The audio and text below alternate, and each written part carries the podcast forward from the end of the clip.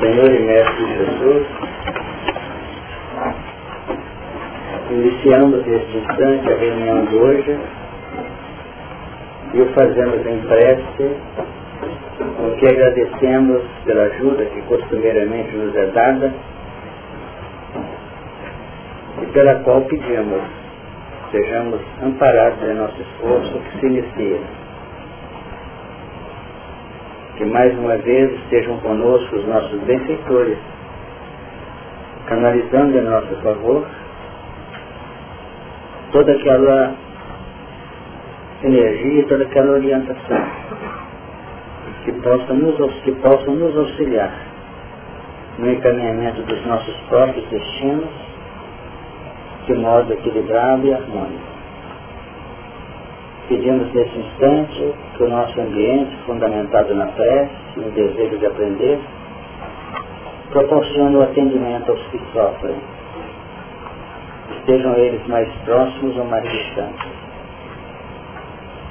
Que saibamos de nossa parte oferecer o um ambiente propício a este amparo, conseguindo reunir em nossa intimidade não apenas as orientações que carecemos, mas também as forças suficientes aos passos que nos são oferecidos.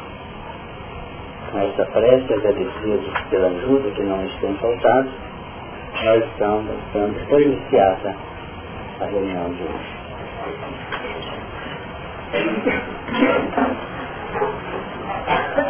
Nós estamos trabalhando o capítulo 16 do Apocalipse. Vamos dar um finalzinho, tem lugar ainda? Por favor.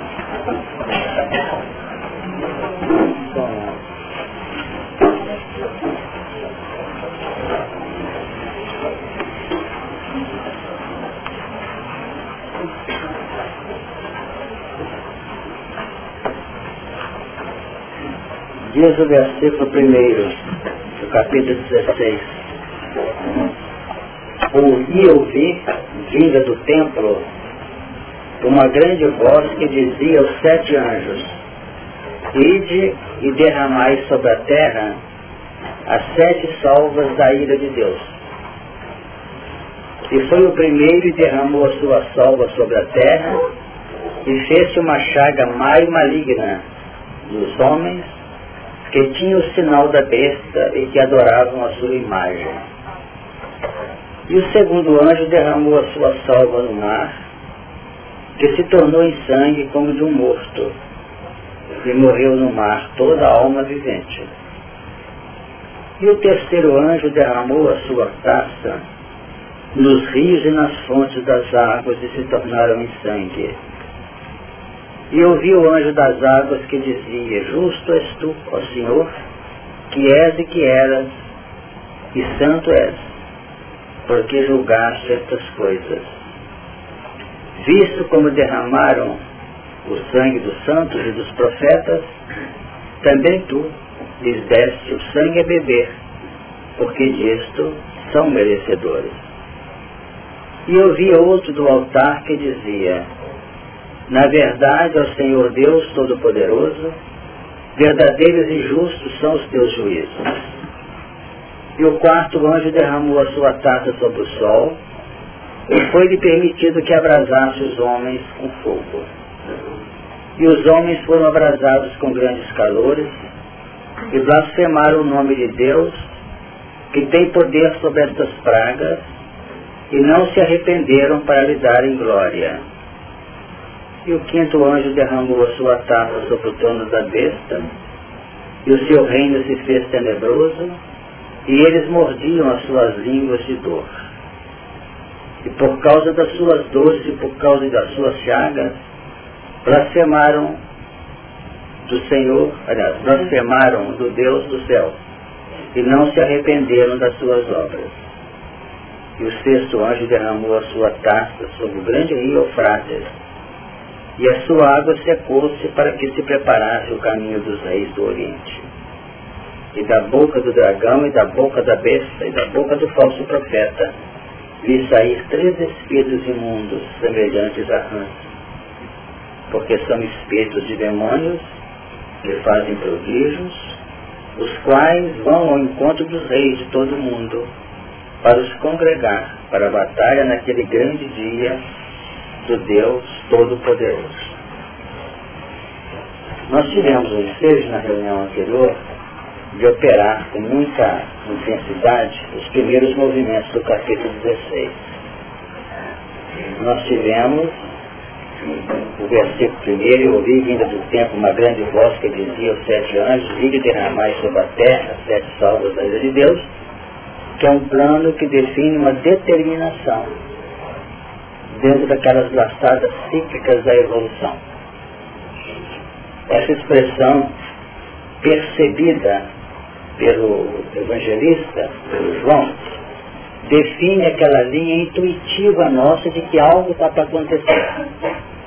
Então o Apocalipse tem sido assim aquele, aquele registro que especialmente nas linhas religiosas e mesmo em algumas áreas fora das religiões, costuma ser trazido como sendo ameaça constante para decompor, para derruir toda uma estrutura montada.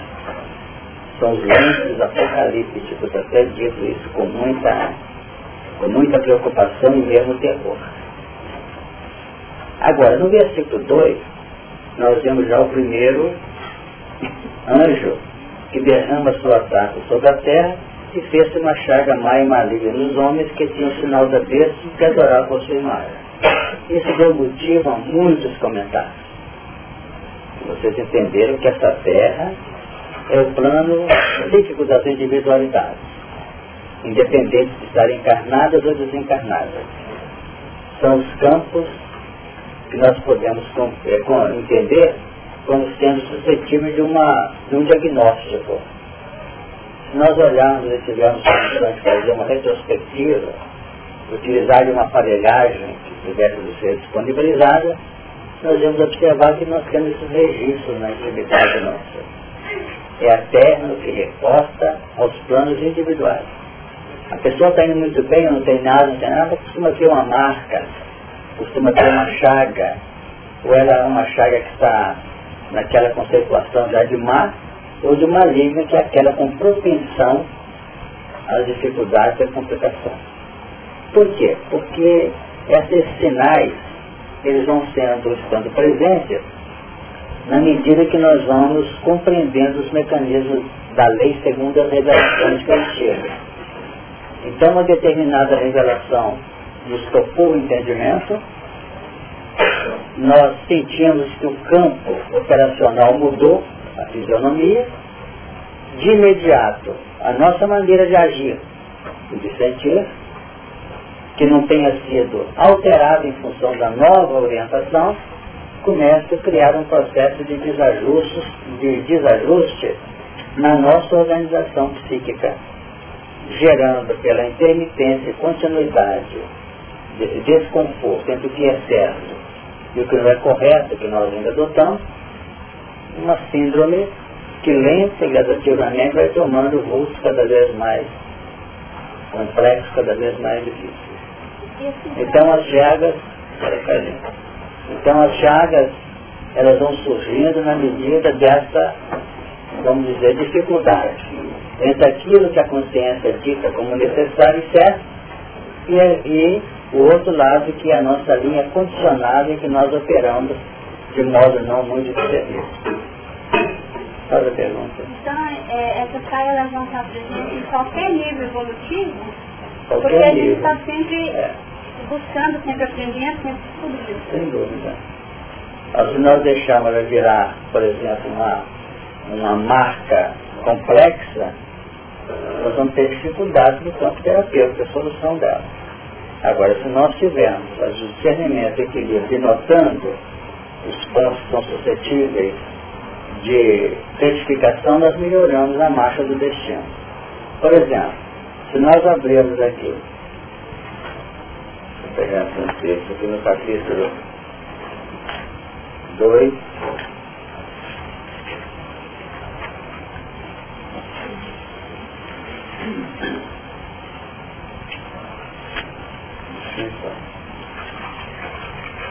capítulo 2, versículo 13 de João, diz assim, e estava próxima a Páscoa dos judeus, e Jesus subiu a Jerusalém.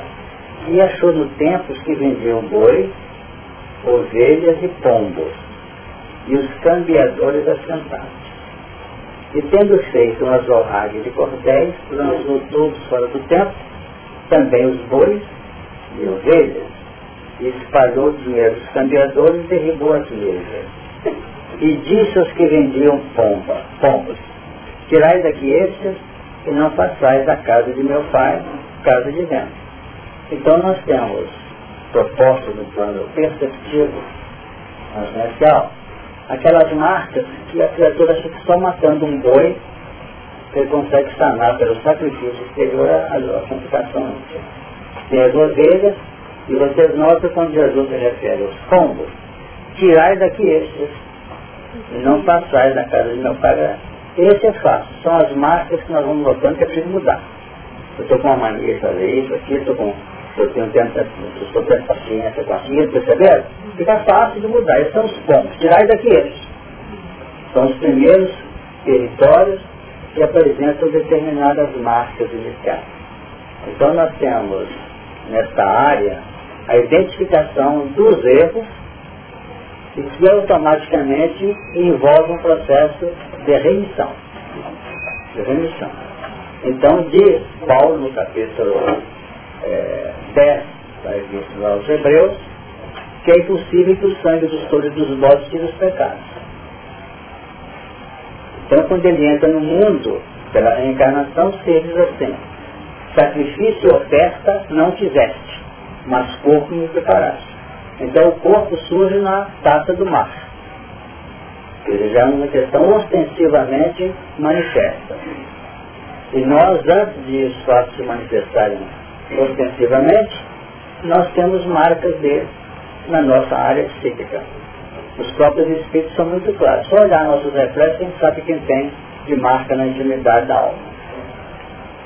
E essas marcas representam um sinal da existência dela e um alerta para que a gente possa retificar o sistema do cultivo da vida mental. Tá melhor. Por exemplo, uma banca de jornal, com todos aqueles jornais, revistas, etc., é um sinal para nós. Cada um mete os olhos ali numa coisa que interessa. Um vai direto no futebol, outro vai direto na, no ponto lá que tem, que tem artes. O outro vai numa revista que esteja acentuadamente poluída com o campo da sexualidade. Outro vai para a revista que marca culinária. Não é isso? Cada um vai com suas opções. Então, definindo a natureza e a intensidade dos reflexos que estão instaurados e repetitivos em nossa onda mental. Ok? Retornamos. Capítulo 2, versículo 13. É evidente que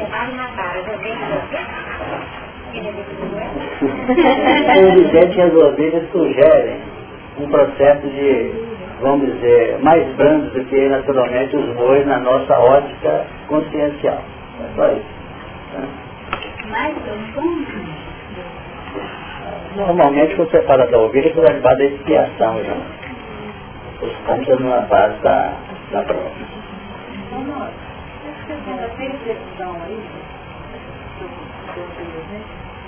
Seria a, a questão do efeito durante o efeito, eu percebendo a causa, sinais que me apresentam os efeitos, de ter a percepção de trabalhar a causa, perceber a, ter a percepção das causas, dos efeitos. Não entendi bem. Pela, pela identificação dos efeitos?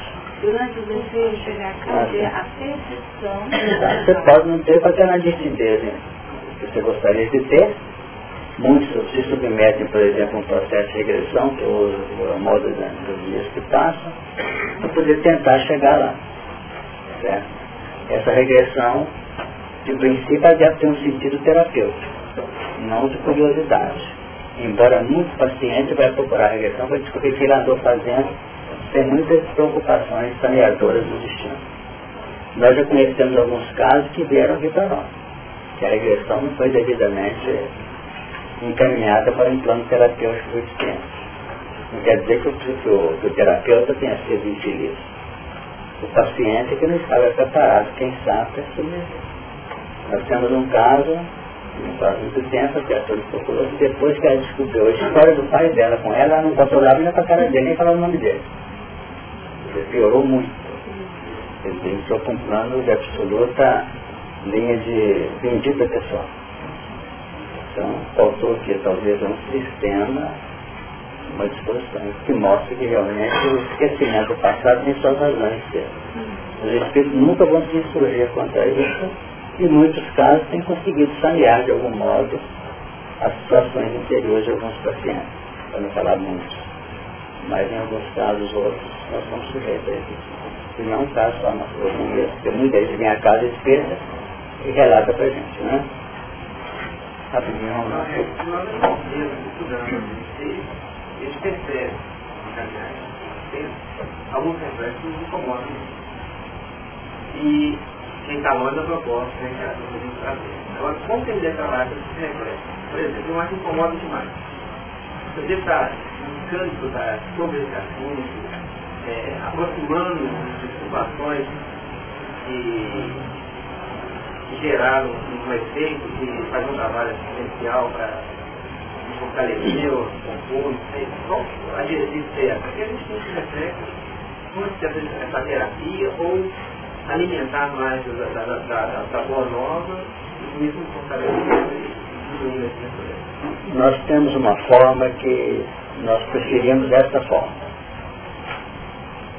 Em vez de ficar catalogando reflexos, a começar a notar que você é irritadiço, que você tem um pulso dúbio, que você tem falhas aqui ou tem falhas lá, lança seu trabalho do amor e deixa o resto por conta da misericórdia. É preferível que ficar catalogando. Porque se nós trabalhamos no plano operacional do crescimento e vamos encontrar o amor como sendo o ponto básico, fundamental do nosso crescimento, quando eu olho o território das nossas deficiências, nossas falhas e marcas psicológicas e espirituais, eu vou notar que essas marcas estão geradas, elaboradas a partir do que está no, na, na, pergunta 913 do Deus dos Espíritos. Qual o vício radical? Egoísmo. Então você vai notar que o egoísmo como componente gerador de outras marcas campo das viciações e das paixões, é por aí. Então, se você tem dúvida de entender que você tem tendências para isso tendências para aquilo, você procura se lançar num plano operacional do bem, sem matemática, sem sistematização. Porque na prática do bem, há uma preocupação quando a pessoa está assim meio, meio assim desajustada no campo da sua segurança, ele quer confundir o plano qualitativo do bem com as posições quantitativas da prática da caridade. Não é problema estatístico. Deixa isso por conta dos técnicos da estatística somar quantidade.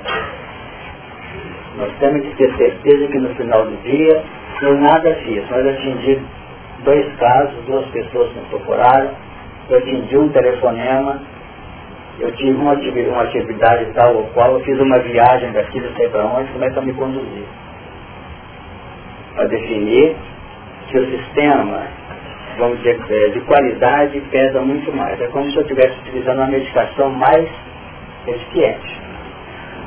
Porque nessa forma, você trabalhando cada vez mais positivamente no seu, no seu esforço, o que, que vai ocorrendo? Você vai atingindo através do que nós chamamos de ondas curtas, melhor, vamos dizer, dimensionadas, a áreas às vezes inatingíveis do nosso psiquismo. Com isso não quer dizer que eu não tenha que trabalhar no sentido de atender a maior número de pessoas, que é o ideal. Num mundo muito sofrido, se tem 10 pessoas chorando, eu consigo atender duas, está ótimo. Se eu consigo atender cinco, melhor ainda. Agora, se eu começar a querer atender 10, chega no final de dia nenhum. Eu apenas peguei o lenço, tirei as lágrimas anteriores e o resto continua chorando lágrimas. Então nós temos que ter esse bom senso, esse equilíbrio. A doutrina é muito rica, definindo para nós as posturas adequadas. Tem momentos que está cansado de saber que tem no seu coração. Sabe mesmo. Você, você tem conhecimento. Você vê uma coisa na televisão lá, um, um, um massacre, um, um carro-bomba que explodiu, você fala, ah, nosso mundo está assim, mas no fundo vai ter vontade de pegar esse elemento e fazer assim com eles lá. Isso é um reflexo que veio à tona porque você não tem uma certa estrutura ainda no seu íntimo. Embora você seja espírita, sabe que, que não é por aí, que tem que educar, mas a ideia de matar a pessoa como punição veio do seu coração. Você tem que revelar para os outros não. Você mesmo tem suas conclusões pessoais sem se abafar.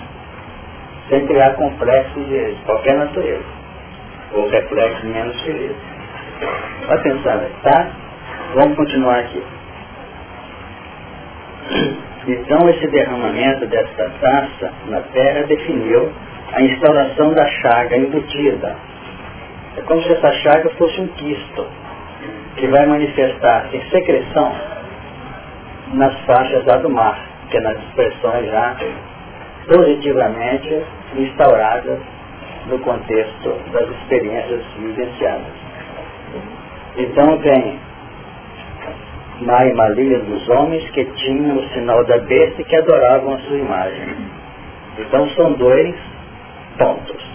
O sinal da besta definindo esses reflexos. Nós comentamos isso. E adorar a sua imagem é o reflexo mais dos sistemas de investimento que ainda existe. Ainda existe. Então como é que funciona isso? Nós podemos ter uma criatura que se candidata a fazer um curso de expositores Vamos dizer, dois ensaios se escreveram. Um domina a intimidade dele, vamos dizer, um sinal dessa besta ainda. E que ele está fazendo o curso para poder desviar esse sinal. O outro ainda tem uma adoração ao culto da besta. O que significa? Ele está muito mais preocupado em falar bem, em fazer bons discursos, em elaborar para poder se mostrar, né, no plano da verdade. Você falar com ele de jeito nenhum, não de minha cabeça, mas na intimidade, nas expressões profundas das sinalizações, dos reflexos, ele não tem razão pela qual nós podemos ter criaturas que dentro da própria faixa operacional no bem e no amor, ele faz um culto constante à sua pessoa ou personalismo. Nós temos que ter essa ótica para ter cuidado para não criarmos dentro do processo uma dificuldade maior. Porque esse, quando um caso dessa ordem se agrava dentro de um trabalho aparentemente ou essencialmente positivo, nós vamos cair naquilo que está em Daniel. E quando a abominação de que trata o papel Daniel, certo? Chega no lugar santo, é isso. Quer dizer, o elemento está valendo da, de componente de natureza acentuadamente positiva de amor, para fazer valer seus interesses pessoais, egocêntricos. Então é né? Exatamente. Perfeito. No versículo 3. E o segundo anjo derramou sua salva no mar, que se tornou em sangue como de um morto. E morreu no mar toda alma é vivente. Então nós vamos observar que essa expressão tornou em sangue como de um morto. Nós notamos uma expressão muito interessante, né? Sangue como de um morto. Vocês entenderam disso aqui? A ideia de coagulação. Mas seria coagulado como se fosse uma imagem. É uma imagem que o, que o médium está observando de uma criatura caída e estramaçada. Né? Esse inerte, naturalmente, se fosse acidentada, né? violentada. Né? Esse, vítima dessa violência. Então, este anjo derrama sua salva, que se tornou em sangue como de um morto, e morreu no mar toda a alma vivente. O que, que é isso?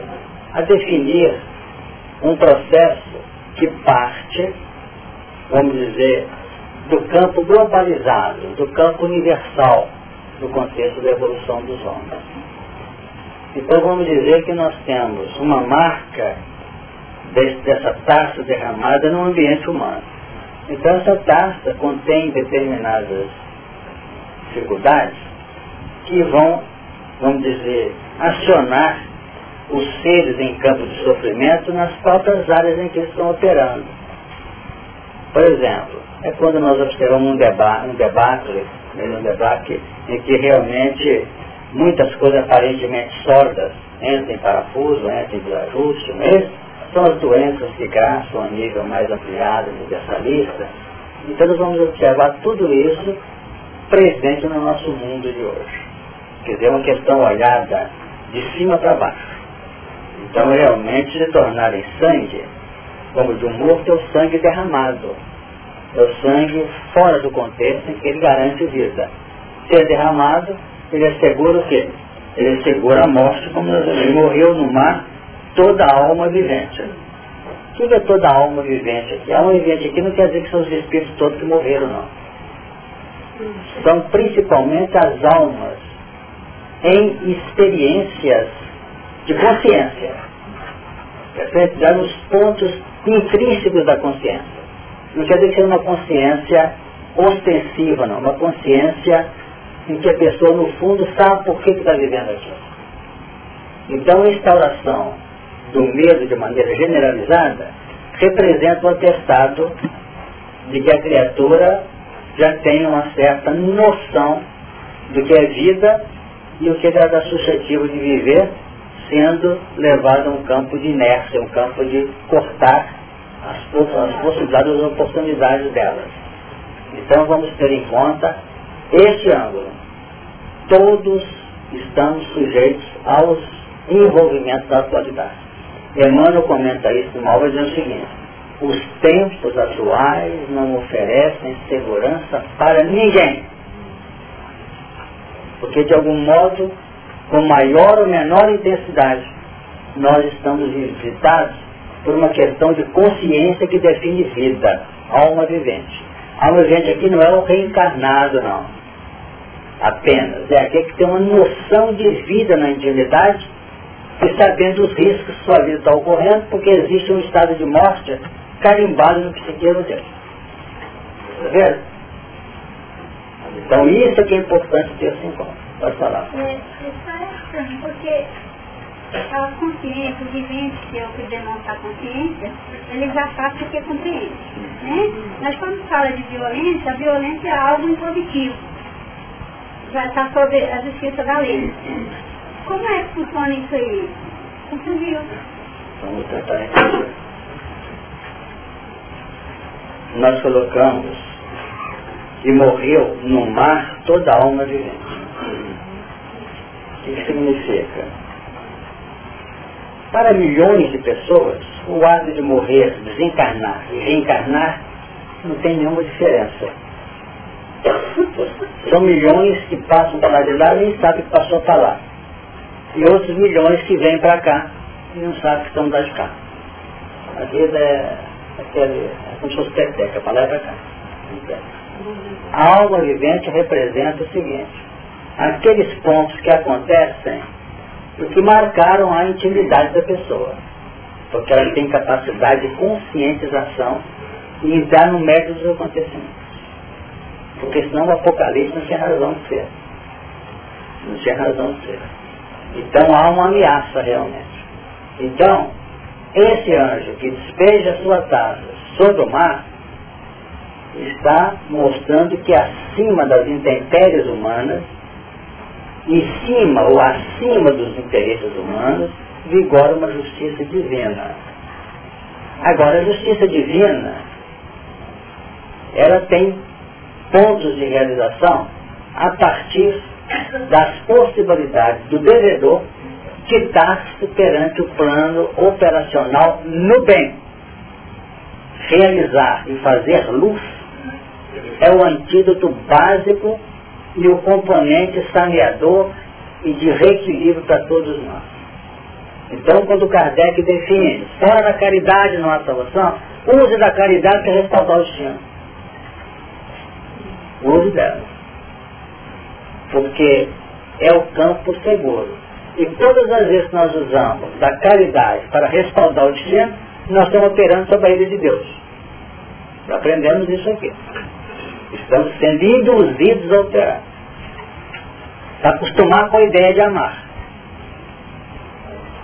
Quando as, o tempo vai definindo uma identidade nossa com bem-estar semelhante, já vai reduzindo lenta e gradativamente as linhas assim mercantilistas do nosso psiquismo. Só aparência. Então vamos ter em conta que é por esse caminho. Quem quer falar, você.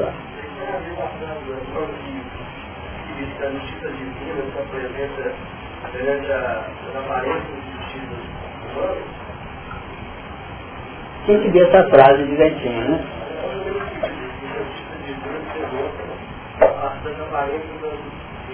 É, porque as nossas justiças e justiças, perante a lei maior, a lei natural, há diferença. Mas de algum modo ela busca. Um código humano busca representar o padrão.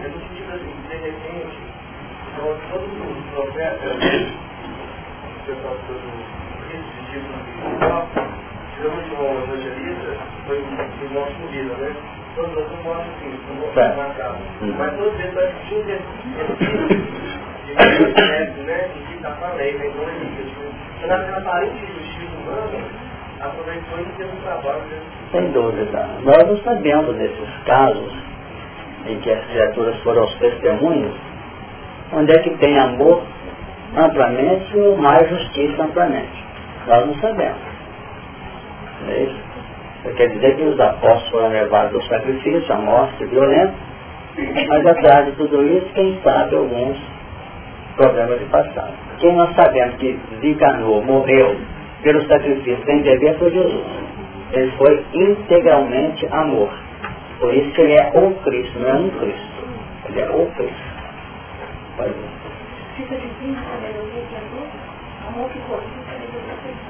Sem dúvida alguma. Perfeito.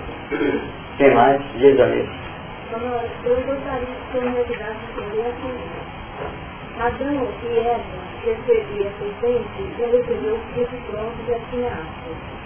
Aí logo depois veio Moisés, que é para nos corrigir assim, um tipo de um corredor que a gente passa por ele sendo cerceado por ali.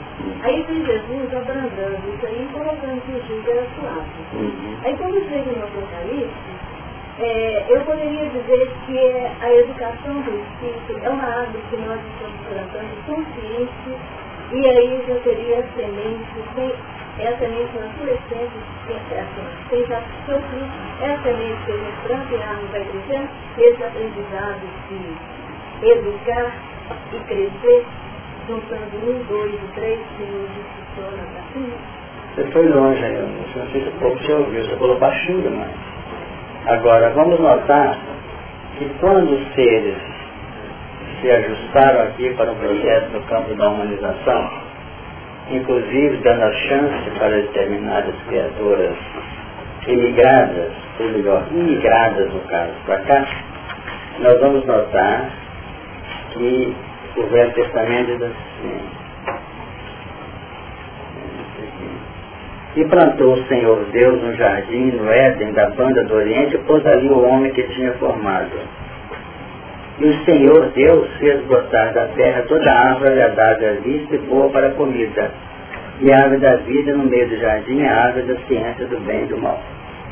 Então nós temos aqui que esse jardim, esse jardim, como você bem definiu, já foi laborado pela misericórdia. Porque o jardim produzindo os frutos mínimos de uma, como é que nós podemos dizer, os frutos mínimos de uma manutenção do ser. Agora, ao homem, aos seres, cabe o cultivo desse jardim.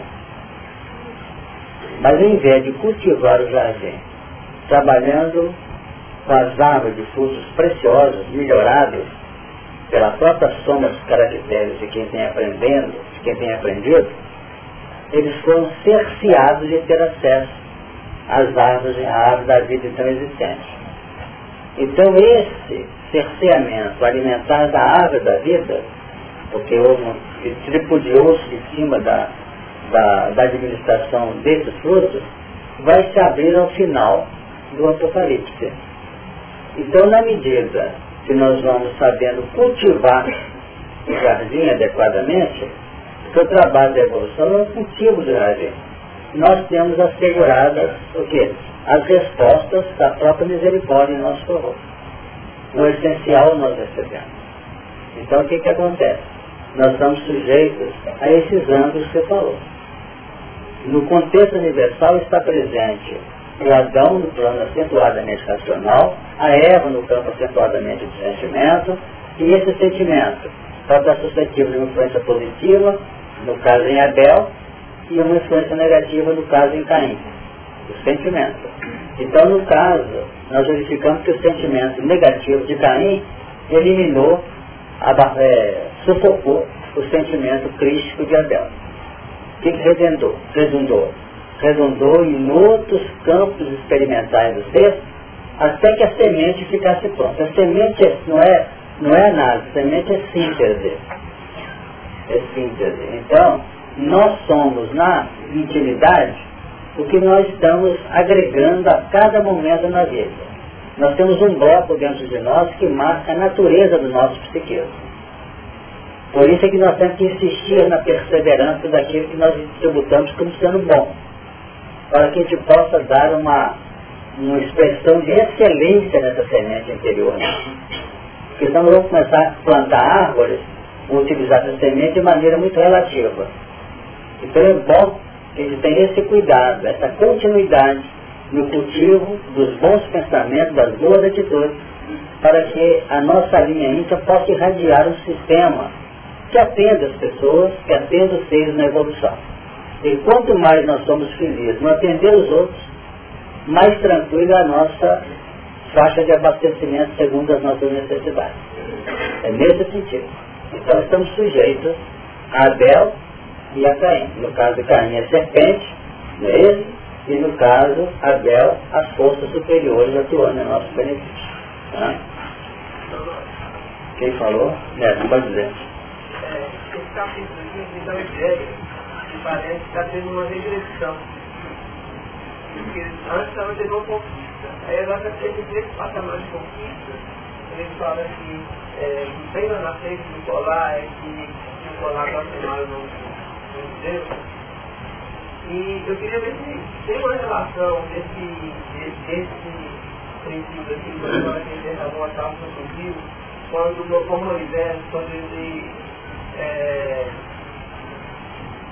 transforma o sangue lá. As águas unidas. As águas unidas. Sem dúvida. Aí eu, aí eu pensei aqui, isso deve ter um significado, mas essa aqui traz a significado que o senhor é, chamou a atenção aí, como um morro.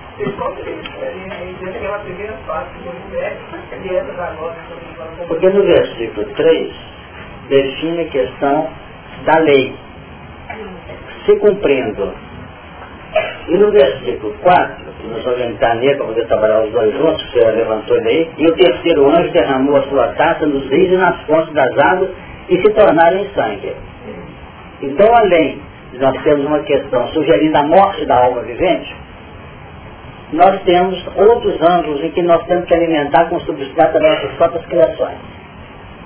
A pessoa fala assim, eu não aguento essa casa que eu vivo nela o sangue foi derramado na fonte das árvores dos rios, que alimenta aquela casa. Mas ele tem que engolir aquilo, queira ou não queira, porque não quer alternativa. E aí ele tem que fugir de tomar essa água em sangue. Vocês estão entendendo. Ele tem que tomar água límpida, psiquicamente compreender. Mas tem que engolir o quê? A irritação da esposa ou vice-versa, do a esposa vai engolir essa água do esposo, a complicação, a intolerância a dificuldade dos filhos e N, outras coisas. Que está contaminado o quê? A fonte e os rios, que estão canalizando para aquele ambiente que ele está vivendo. Então aí entra o quê? Uma alta capacidade nossa de conseguirmos, já que nós sabemos que há uma contaminação, porque se fala muito, vamos ver no lar. Passe palestra, palestra, haja livros. Mas acontece e nós estamos tentando elaborar lares que possam ser constituídos para um progresso da humanidade em campos objetivos e diretos. Mas para que formalizemos os verdadeiros lares na soma de componentes que justificam uma extensão da parentela espiritual, que é por afinidade e não por contrários, nós temos que viver no campo dos contrários no lar que organizamos. Então o que, que os Espíritos definem? É preciso abençoar e valorizar o lar e engolir as águas meio turvadas ou sujas de sangue. Até que o lar possa correr só água límpida. Não sei se estão entendendo. É o que acontece. Por isso estamos dizendo que o, que o lar está tá complicadíssimo ou não. Mas nós sabemos que não é por aí. A maior, vamos dizer, o maior número de atendimentos que existem está tá, tá vinculado lá. Porque as pessoas colocam uma linha pelo sangue, ou com sanguinidade, e definem que ali tem que ter um grupo acentuadamente idêntico, homogêneo no amor. Entanto, é isso. Daqui a pouco vai começando a aparecer a, as chagas, aparecerem as marcas kármicas na intimidade daquele lar. Então nós temos que cultivar o lar dentro daquela linha. Aprender a gostar do lar como ele é. Para depois nós temos um lar que atenda aquilo que a gente gosta. Que é harmonia, que é paz, que é equilíbrio, que é segurança.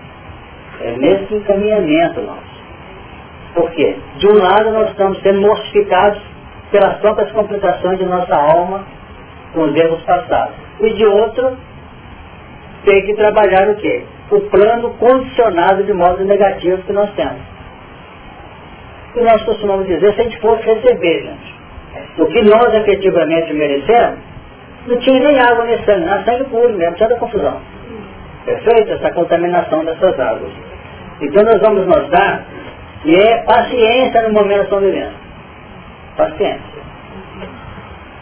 E não ficar com muito projeto, não. Eu não quero traçar normas, não. Mas tem gente aí que faz projeto e não chega no dia seguinte. Porque o momento, o projeto é global. Trabalhar com carinho, aproveitar a chance. E não cultivar ilusões. Mas manter a esperança. Essa é a proposta. E em cada dia, se disser menos um dia, está complicado. É bom que diga mais um dia foi um dia. Porque menos um dia passa não sabemos quantos são. Não é isso? Então mais um dia nós estamos. E trabalhar com o espírito de quê? De quem conhece o que nós já conhecemos. E há modificações constantes. Constantes. A cada momento lá se altera o ambiente, não só lá como aquele grupo que nós estamos ajustados, seja profissional ou socialmente falando, nós vamos notando que essas modificações vão ocorrer. Então esse sangue nas fontes das águas dos rios, que define já esse sangue presente correndo, já mantendo o campo de abastecimento da alma, não para morrer, mas para viver, representa a gastura. Que nós temos até no Velho Testamento. Não sei se aqui faz uma referência no Velho Testamento. Não sei se é Êxodo, deixa eu ver se é o Êxodo 7 e 20 aqui. Vamos Carlista quer descer esse texto. Ele diz assim, quer ver?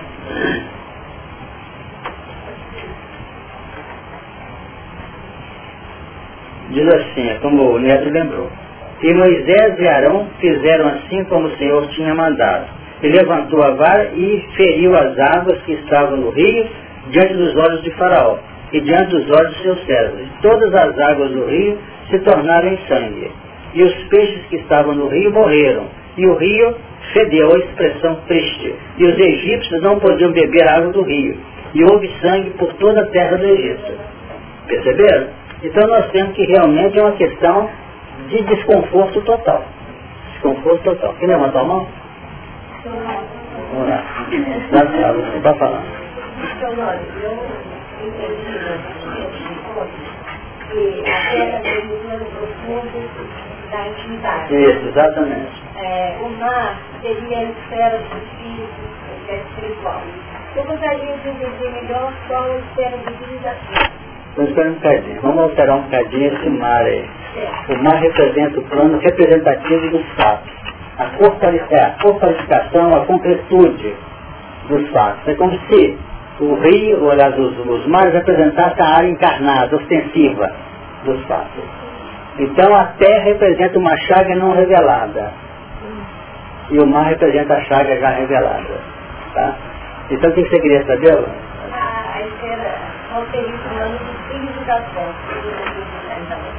Num ponto você tem, vamos dizer, os fatos já maculados, os fatos já concretos no campo das dificuldades ou coisa parecida. Já definindo um estado de alma, com as marcas que nós já temos, kármicas ou coisa parecida. Agora, a contaminação das águas dos rios das fontes representa o campo alimentício que ele está jorrando situações menos felizes para nós. Quer dizer, o plano de manutenção. Por exemplo, o nosso campo íntimo ainda secreta alguma coisa que condiz com aquela condição menos feliz que nós estamos vivendo. Vamos supor, a pessoa está debaixo de uma doença.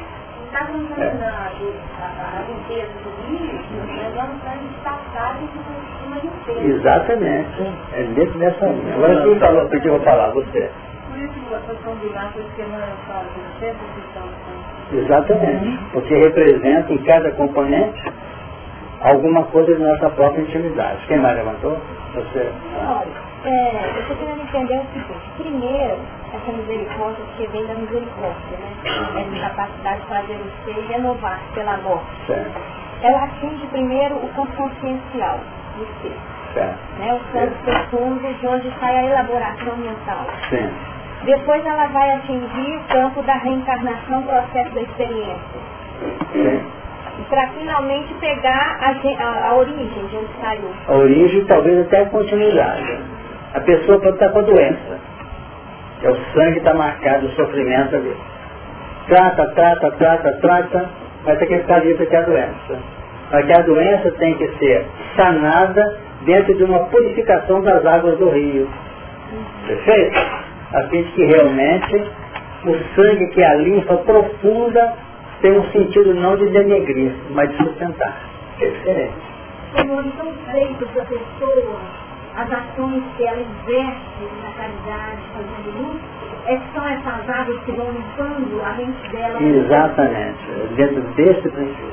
Então, quando nós, vamos dizer, avocamos o sangue do Cristo, o sangue do Cristo, ele torna a nossa vestimenta branca. Essa é uma coisa É viva, né? Contrário. No capítulo, já estudamos isso aqui no Apocalipse, no capítulo 7. Mas eu senhor, essa aula de hoje não pode começar toda outra vez. Veja bem, olhem bem. E um dos anciãos me falou dizendo, estes que estão vestidos de vestidos brancos, quem são e de onde vieram? Roupas brancas, né? E eu disse-lhe, Senhor, tu sabes.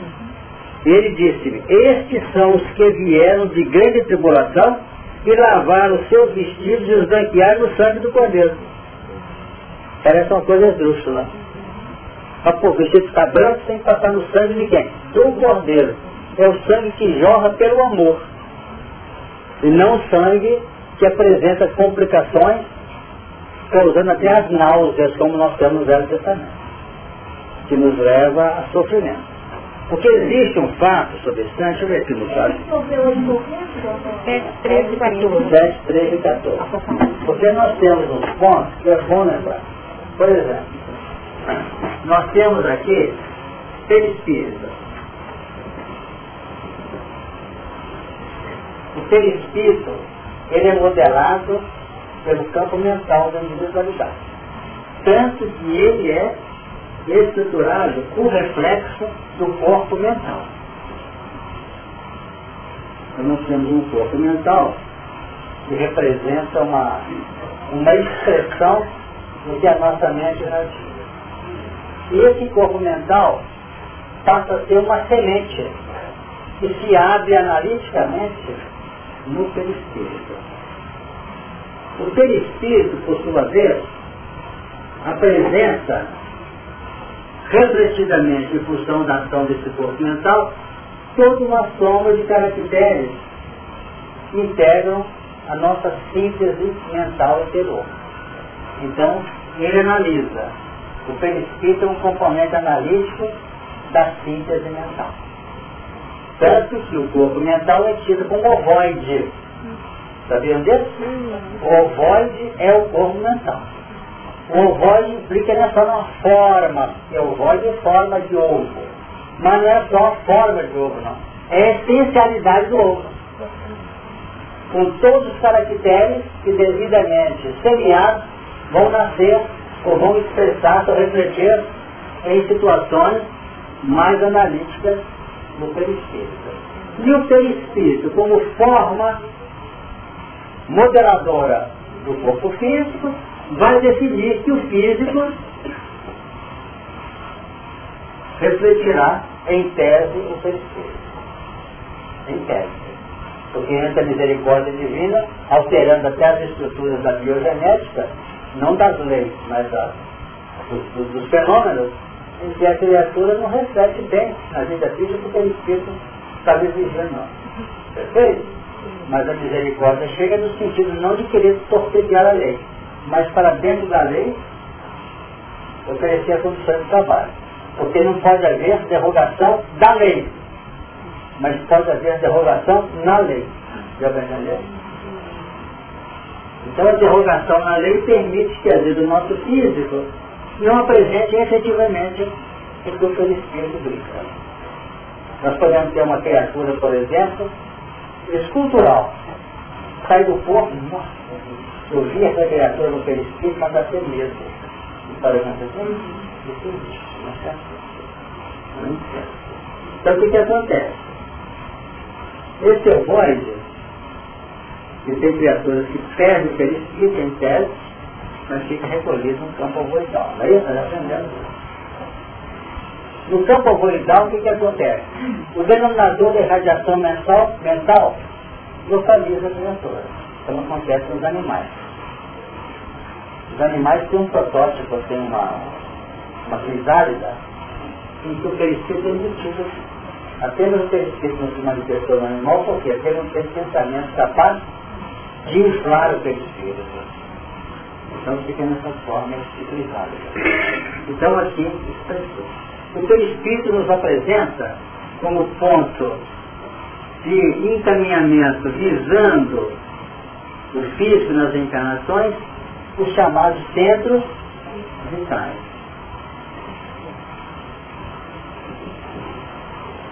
Centros vitais.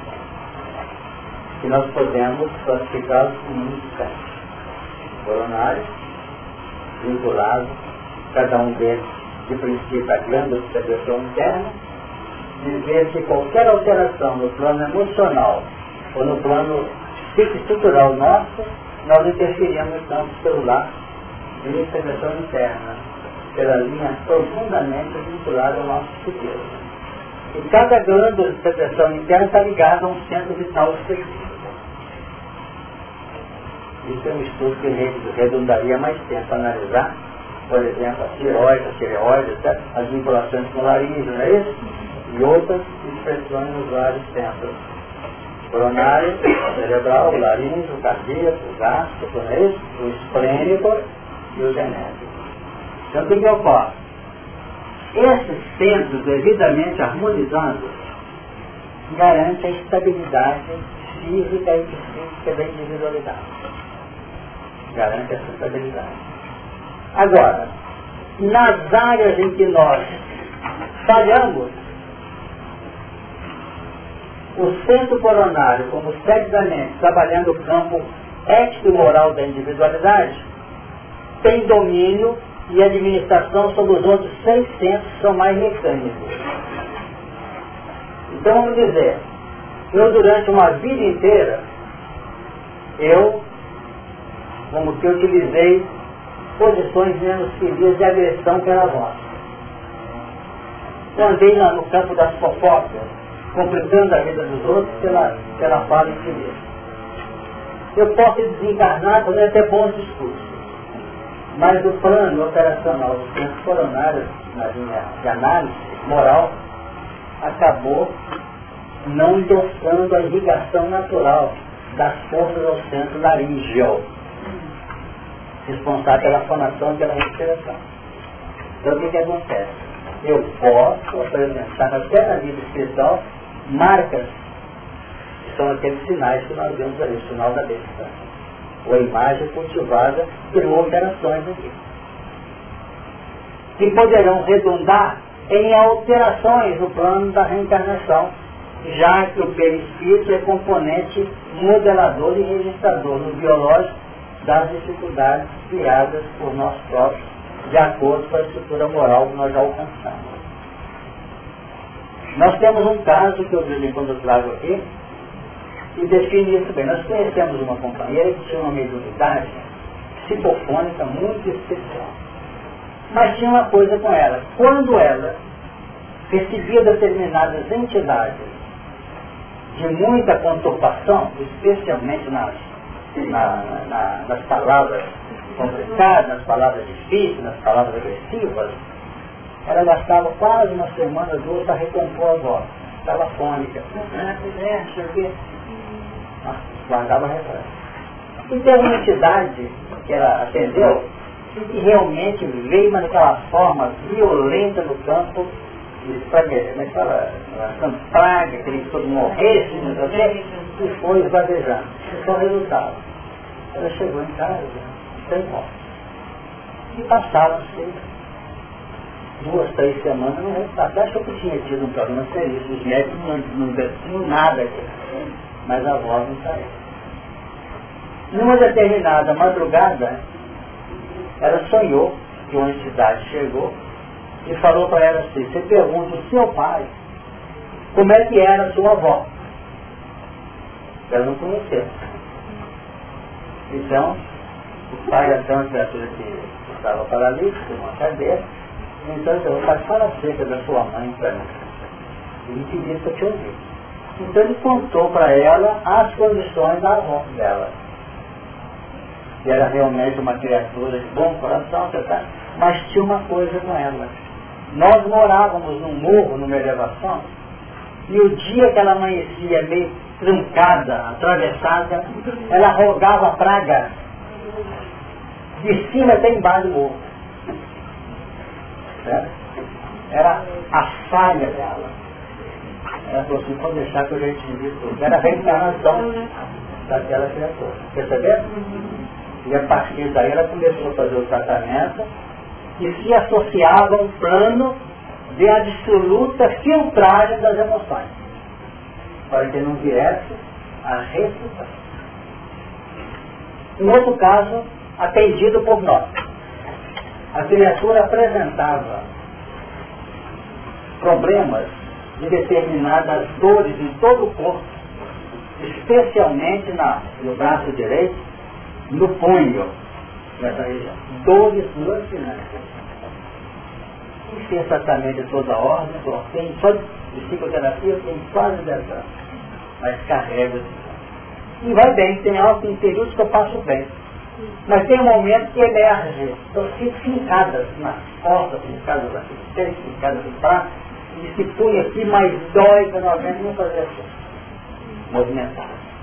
Então nós tivemos defendê-la, analisamos alguns quadros e numa orientação complementar mediúnica, ela foi vista em encarnação na época de Jesus, não quer dizer que foi com Jesus, na época que se adotava o apedrejamento das adúlteras. Ela estava encarnada como homem e liberava as turpas apedrejadoras das mulheres que tinham problema no campo da prostituição. Então, o que, que nós podemos aprender disso? Inclusive, como a gente vai conduzir esse assunto com paciência.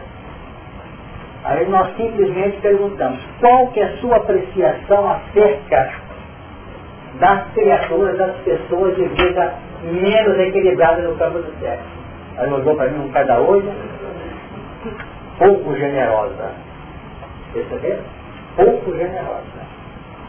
Então nós aprendemos está conversando no civil, daqui a pouco fala qualquer coisa de alguém que andou pulando o muro, a cerca lá no campo da sexualidade, era então estava. E no dia seguinte, ai, perceberam? Avocava pelos reflexos aquela marca, aquela herança. Perceberam isso? Então qual é que foi o sistema? Você vai agir com muita prudência nos comentários, seja em família, seja na tarefa, seja onde for que você estiver. Haja com prudência. Não demorou seis meses, ela nos procurou, nós xingamos tudo. Ficou. Isso aí não, isso é espiritualidade, é prova de Deus. Mas ela mesmo observou que ela alterou o ritmo. Então nós somos pensados em nossos, nossos componentes menos queridos, como também os mais queridos, dentro do plano da elaboração mental. Então nós estamos trazendo esse exemplo para que a gente note o papel de registros que nós temos na tessitura da própria alma. Deu uma ideia? Então esses centros vitais fazem esse trabalho sobre a, a linha direta do impulso do centro coronário. Então, cada um desses centros, como nós lembramos, tem conexão, mas não é apenas sobre as grandes secreção interna do campo biológico, não. Estamos falando em sangue. O que, que nós aprendemos de sangue? Pelo que os espíritos nos têm auxiliado. A corrente sanguínea, ou mais especificamente o sistema hemático, ele é a representação no físico das forças circulantes do perispírito. No perispírito nós temos forças que circulam a partir das elaborações mentais. Então a mente secreta o pensamento. Já comentamos isso aqui. O pensamento se expressa na base de partículas, com estruturações atômicas mentais.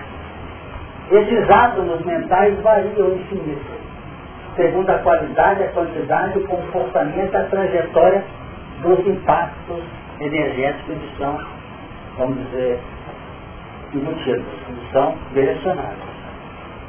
Então, o pensamento, ele tem essa, essa ação. Está sob o governo qualitativo do nosso sentimento. Então, o que, que ocorre? Há uma circulação propriamente a partir do perispírito. Os pensamentos via perispírito atingem o supretérito que está embutido dentro da nossa aura. E por condições natural vão, ou vai naturalmente toda essa soma refletindo no físico. Então o que, ocorre? O sangue no campo físico, com seus vários componentes, que seria bom que alguém da área pudesse ajudar, que nós temos lá os chamados elicônios vinculados às hemácias, os leucocitônios, os leucócitos, os trombônios relativamente às plaquetas, e outros componentes que têm suas linhas também relacionadas, cada um desses elementos ligados aos respectivos centros vitais. Então o que, que ocorre? O sangue representa o retrato, o reflexo direto das forças que circulam aqui. Então nós vamos notar que a dificuldade no campo da, dos leucócitos, das hemácias no campo da, da, da, da anemia, ou das dificuldades no campo das plaquetas, vamos chamar de ou coisa parecida, nós vamos compreender que tudo isso está em linha direta com Cristo. Então essas águas essa fonte das águas dos rios estão diretamente ligadas ao fluxo mental da individualidade. Então o fluxo mental é que está distribuindo, ou que está determinando esse sangue. Perceberam? Se ele é mais, vamos dizer, ajustado ou menos ajustado. Ele está sujeito a tal ou qual reação no plano biológico da individualidade. Então a doutrina espírita é riquíssima para nos ajudar a entender esses ângulos que aparecem de maneira simbólica, não só nos registros dos velhos, como no novo, especialmente também do falar. Eu aproveitar que pai nessa parte do quadro, eu não sei se eu vou sair um pouquinho, mas vou tirar uma dúvida e pode até auxiliar um grupo. Sim. É, princípios inteligentes que são subida, né? Uhum. Ativa na evolução. Sim pode ser é, detectado aqui no perispírito na sua evolução anímica, nas células, né? e no corpo físico. E aqueles que saíram na descida de forma passiva seriam aqueles agregados para formar uma imagem mental do desejo da criatura? O assunto que está trazendo é muito sutil, sem dúvida. Porque está lembrando o seguinte, na minha estrutura biológica, em tese, eu posso ter princípios espirituais presentes em toda a minha estrutura celular. Não é isso? Então o que, que eu posso? Eu posso ter unidades, vamos dizer, psíquicas que estão na descida e unidades psíquicas que estão na subida. Se as células do perispírito apresentam uma perfeita linha de ressonância com as células nervosas, ou com os neurônios do corpo físico, você nota que as células perispírito são muito mais sutis no campo do funcionamento e das suas elaborações do que propriamente, vamos dizer, as células do biológico.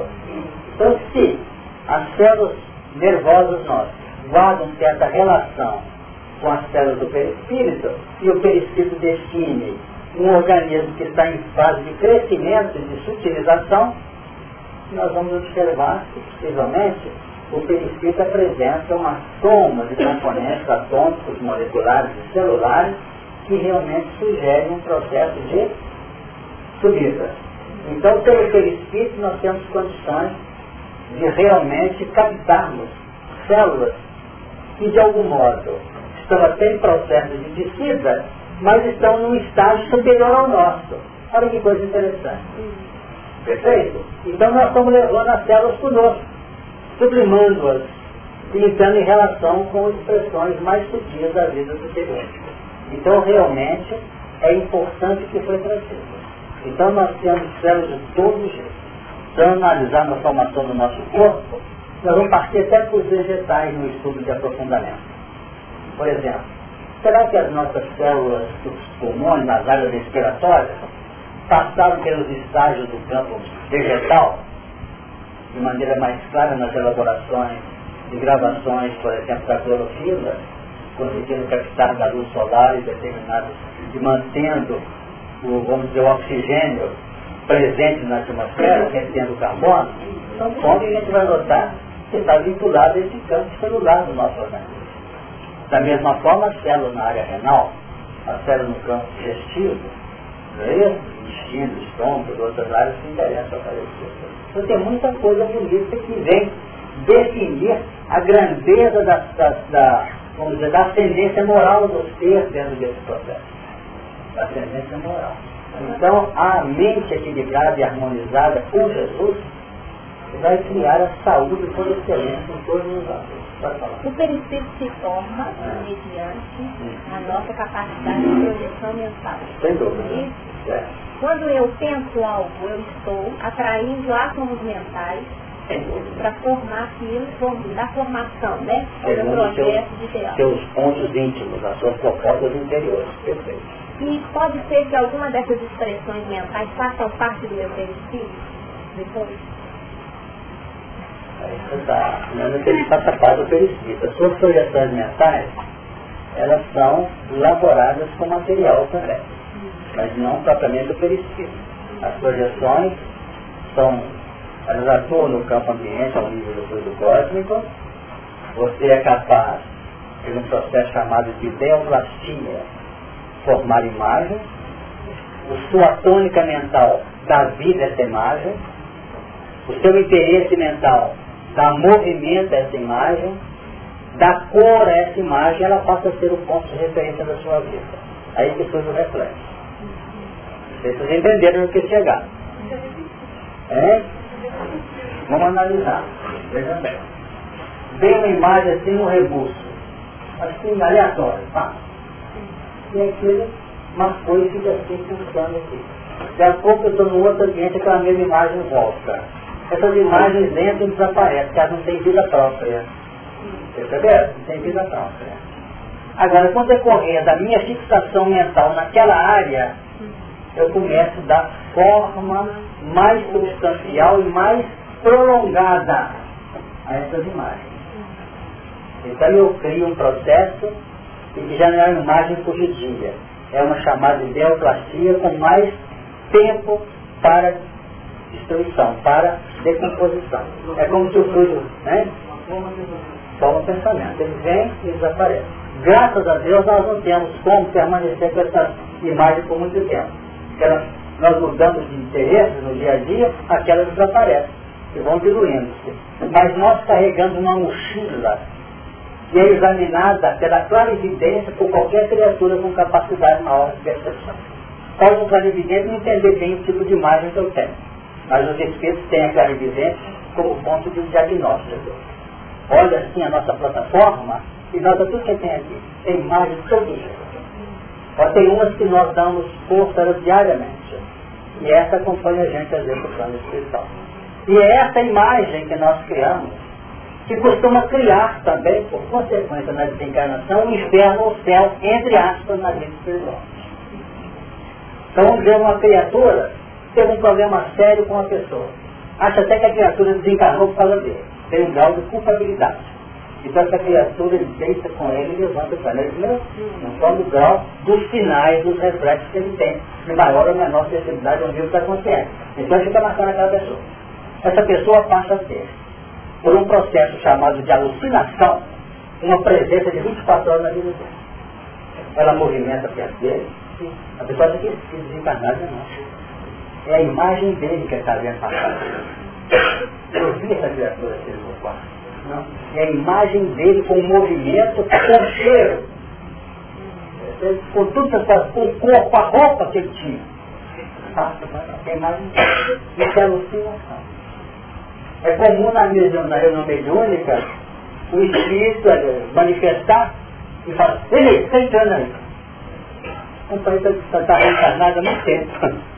Mas ele está vendo a imagem que ele levou como uma bagagem para o plano espiritual. Então o reflexo dominante é que vai mostrar a nossa, a nossa característica fora do corpo físico, onde a maleabilidade, a flexibilidade dos coisas são mais ofensivas. E aqui nós estamos embutidos num escapando e a nossa vida fica às vezes bastante reduzida nesse território. Então é por aí que os fatos se desenvolvem. Mas só para pegar a linha. Então, na tese consciente de um médium, ele automaticamente ele vai, por mergulhar em busca de valores superiores, tecnicamente, querendo ou não, ele vai criando, pela linha da sintonia, uma relação de afinidade e com isso a incorporação dessas partículas se faz de uma forma exuberante gente. Fica muito sentido essa reunião hoje. Eu estou aqui, ó. Eu estou aqui.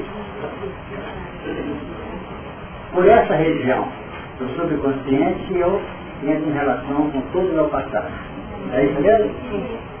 Através dos processos da superconsciência, eu entro em relação com todo o desconhecido, mas que eu já consigo depreender pela minha, pelas minhas linhas idealísticas e de melhoria de crescimento. Então, quando eu começo, no meu plano laboratorial, que é o a laborar, e começo a movimentar aqui, e chego aqui, o que está acontecendo? Eu estou pegando material de cima, incorporando. Até mesmo células que são doadas por entidades superiores, numa vibração ultra, ultra especial, que me dá um bem-estar muito grande com átomos mentais dessas entidades, ou mesmo até extensões do seu perispírito a nível de doação. Eu me incorporo aqui na minha, na minha estrutura. Perispirítica e biológica por consequência. Perceberam? Então peguemos a célula de Jesus para entender o que eu quero dizer. O corpo de Jesus era igual ao nosso, eu não entendi o que era. Embora outros pode ter outras ideias, outras teses. Mas só uma coisa, se pegar um, um grupo de células, colocar aquela expulsada imediatamente, por quê? Porque ele encontra ressonância magnética compatível com a sublimidade dela. Tanto que nós aprendemos a nível de estudo que no futuro não vai ser analisado só, vamos dizer, a peça que vai ser transplantada para o paciente, não. Vai ser puramente, vamos dizer, humano laboratorial. Isso aqui está perfeito esse rim. Não é por aí não. Vai ver a compatibilidade vibracional do doador com a capacidade vibracional do receptador. Perceberam? Perceberam? Porque às vezes o órgão não está tão bom que veio não, mas aquele que é o dele. E vai e leva viver não sei quantos anos. Porque existe, demora um tempo até que pelas modificações de ajustes vibracionais do órgão implantado, é que vai dar segurança para o paciente recolher aquele retransplante. Então, dentro disso aqui, voltando, o que, que acontece? Eu recolho. Mas na hora que eu faço uma prece, eu recolho aqui um chuveiro que está em cima de mim. Mas minha vida mental volta para o tônus normal, eu jogo tudo isso fora. Porque meu organismo não assimila esse tipo de material. E outra coisa, é impossível ficar com esse material novo sem dispensar o antigo que eu tenho. E o antigo que eu tenho é matéria-prima para quem está aqui embaixo. A escória é material de linha para os que estão nas caixas, vamos dizer, de baixa não se falar, de retaguarda, talvez a expressão fica melhor, né? Então é assim que fala. Então o que, que vai acontecendo? Vai haver um processo de utilização na medida que eu avanço. Agora o que, que ocorre? Eu aqui recebo de modo aleatório, de modo ainda muito de fora para dentro. E pela capacidade operacional com os novos padrões, eu formo condições intrínsecas para gravar e ficar com isso comigo. E é por aí que a evolução se expressa e se perpetua. Você pode falar? A gente estava lembrando, que Jesus foi como uma célula fina que veio uma forte e foi expulso como seu porque a gente não tinha ainda é, sintonia com ele. Aqui é muito interessante que às vezes, é, no processo de cura, é, para você, quando você não existe uma rejeição muito grande, você começa a sensibilizar com pequenas, é, doses daquela pessoa, para que você tire aquela rejeição muito grande. As pessoas têm alergia, etc. Então começa com pequenas doses. Mas que estava lembrando aqui de Jesus, no, no capítulo 1, 6, 54, ele fala assim, bebe meu sangue, terá vida eterna. E a gente estava tentando buscar esse sentido nesse capítulo 16, do amor divino de Jesus. Então a gente viu é, é, nessas três nesse capítulo, ele abre uma chaga, como se abrisse uma porta para a entrada é, é, do Cristo.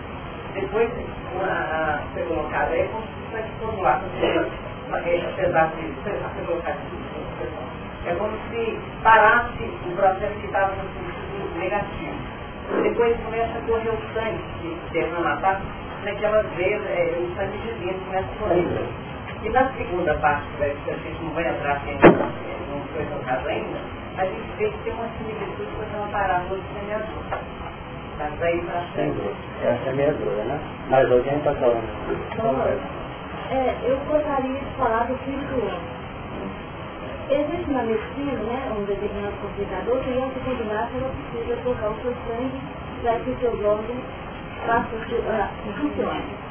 Aí, quando o senhor colocou isso aí, eu poderia dizer que eu estou recebendo a transfusão do sangue de Jesus, ao mesmo tempo eu preciso estar em condição de receber e é esse movimento que o senhor fez aí, de eu trabalhar com o meu homem velho e essa transfusão me dá força, energia, para que eu comece a, a nascer Olha, o assunto que está trazendo, ele é interessante, define uma posição. Quando nós recebemos um processo a nível de revelação, uma informação, é evidente que essa nova injeção no campo mental apresenta uma certa diferença com aquela estrutura que gerencia o meu corpo físico depois de aparecer.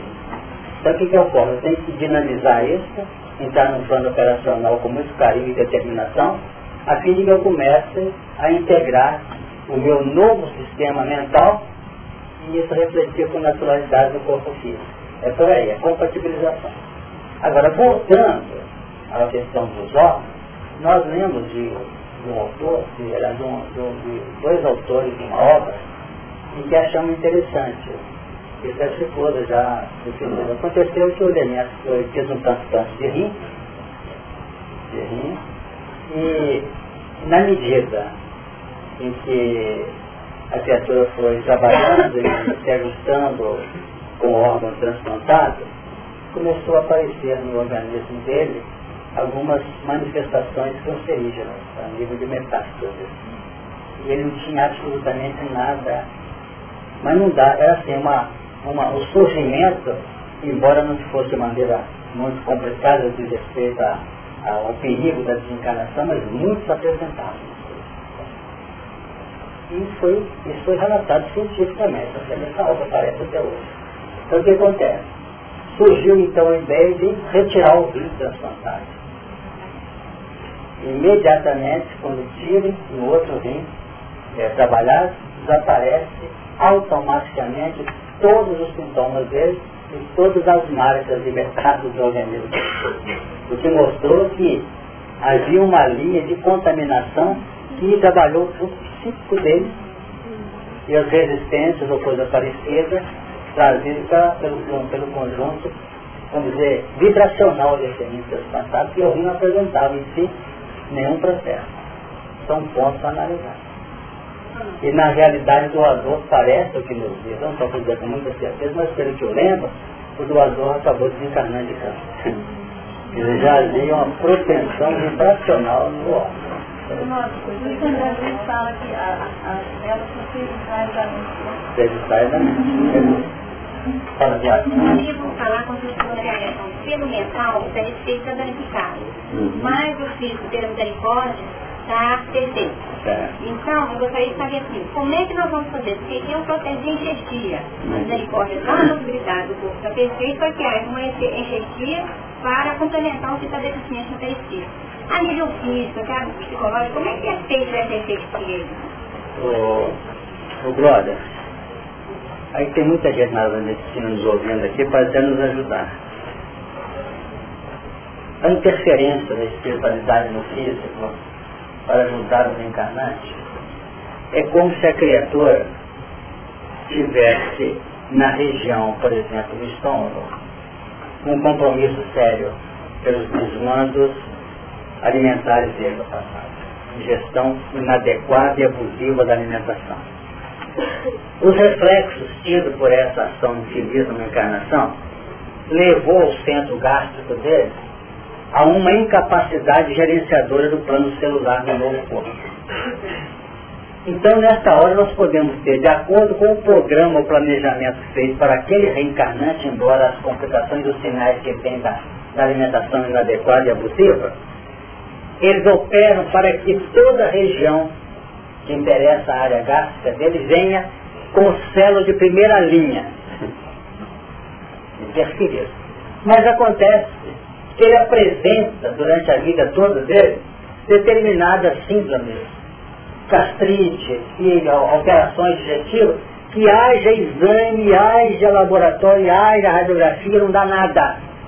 Porque as células são absolutamente equilibradas, mas vibracionalmente não aguenta mesmo, não aguenta pegar uma folha de papel quanto mais levar um piano. Perceberam? Então o processo foi auxiliado no campo morfológico, não, no campo fisiológico, melhor dizendo mas não pode interferir no plano mental que é inerente ao próprio espírito que está reencarnado ali. Isso é que eu estou notando. Eles podem garantir uma casa, mas não pode garantir o habitante da casa porque ele vai vibrar com aquela casa. Deu uma ideia? Então é por isso que realmente os fatos se tornam às vezes mais complexos. Mais alguém? O tempo está terminando, faltando um minuto ou dois só. Ah.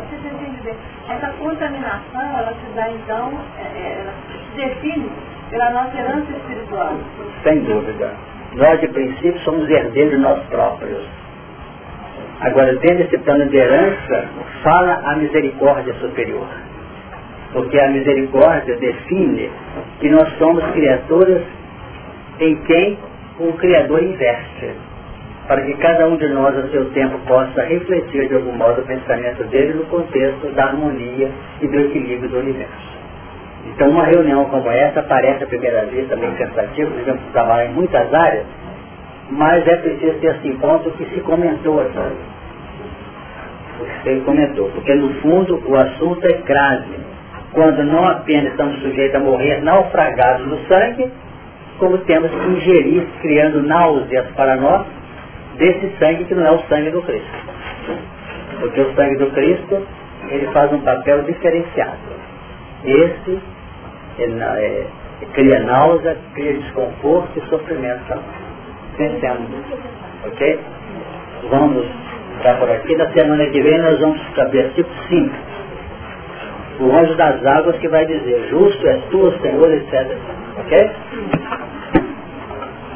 Nós vamos agradecer a Deus em seja que nós tivemos novamente e em prece pedir forças para que os valores aqui trabalhados possam nos ajudar na formação de uma personalidade segura, cristã, no encaminhamento do nosso destino para melhor. Pelo a prece, nosso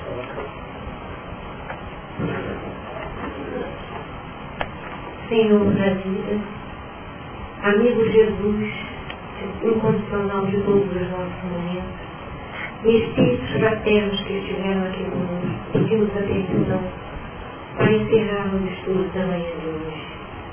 Mas recordando, Senhor, a nossa fragilidade, voltamos a pedir o auxílio para que fortaleça os nossos espíritos nas nossas dificuldades interiores. E rogamos também, Senhor, que todos aqueles que se encontram em dores superlativas possam ser abençoados, que parcelas da tua vibração de paz cheguem a todos eles. E Senhor, que fique conosco hoje, agora e com essa prece, agradecidos a Deus, nós vamos por interrompida reunião. Lembrar aos companheiros, na semana que vem, por motivo de uma viagem, nós teremos outro companheiro aqui, outra companheira, outra de prova, tá? Mas, por favor, ajudem-nos